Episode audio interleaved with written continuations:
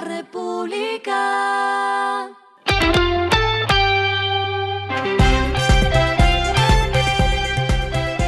Al final de la jornada, esto es lo que debes saber sobre el comportamiento de los negocios, las finanzas y la economía.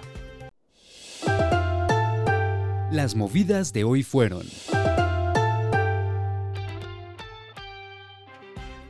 Ayer les comenté que la EPS más grande del país, Nueva EPS, despidió a Juan Fernando Cardona, quien ocupó el cargo de presidente de la entidad durante 14 años.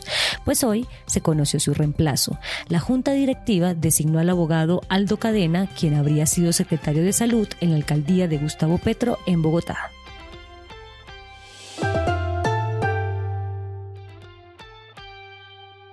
El pasado 23 de diciembre, la Agencia Nacional de Infraestructura, ANI, dio el visto bueno para que Sociedad Grupo Portuario siguiera operando el muelle 13 del puerto de Buenaventura por 20 años más, hasta 2045.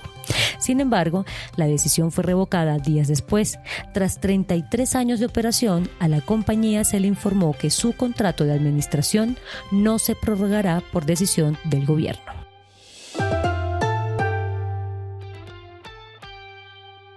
La TAM Airlines confirmó una nueva ruta dentro de Colombia bajo su plan de trayectos desde Bogotá. La aerolínea pondrá en marcha Bogotá y Bagué desde el próximo 31 de marzo. Tiquetes que ya se encuentran disponibles en todos los canales de venta de la aerolínea y en agencias de viaje.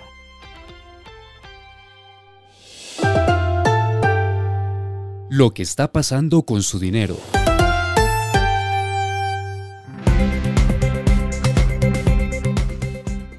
La nueva compañía de financiamiento Nu Colombia, filial de Nu Holdings, lanzó oficialmente su cuenta de ahorros tras recibir la aprobación de la Superintendencia Financiera. Este producto tendrá la rentabilidad más alta del mercado, que será de 13% efectivo anual. Además, será 100% digital y según la marca no tendrá cobros ni comisiones ocultas. Podrán hacer transferencias gratuitas e ilimitadas a otras entidades financieras y tendrá acceso 24/7 a servicio al cliente.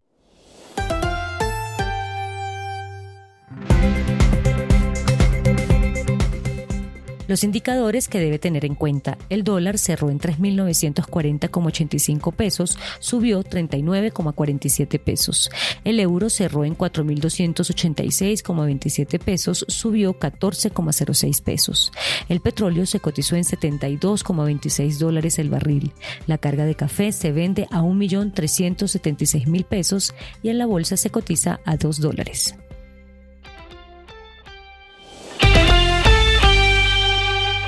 Lo clave en el día.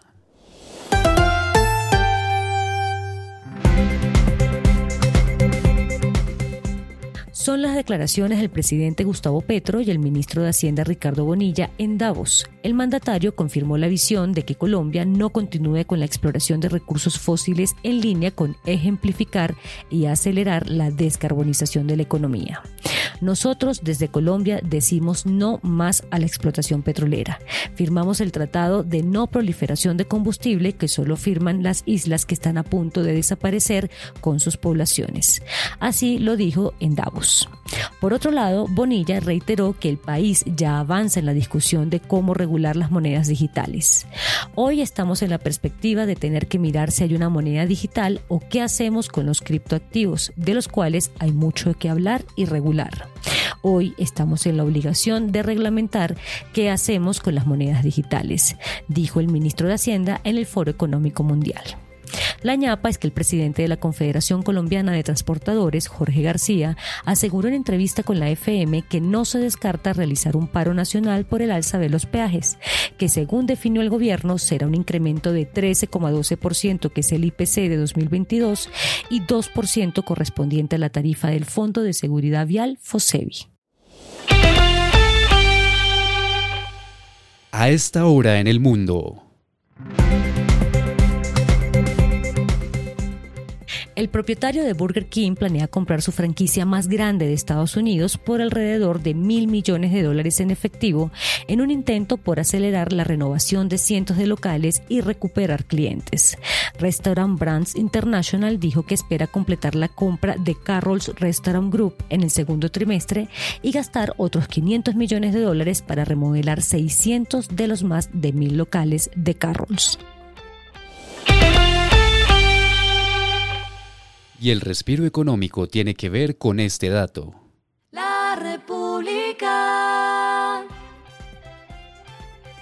Bitpanda, el unicornio fintech austríaco, se convierte en el socio exclusivo de criptoactivos del gigante del fútbol alemán Bayern de Múnich a través de una alianza estratégica que arranca este mes.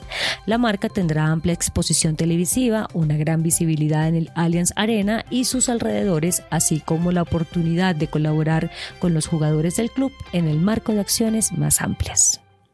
La República.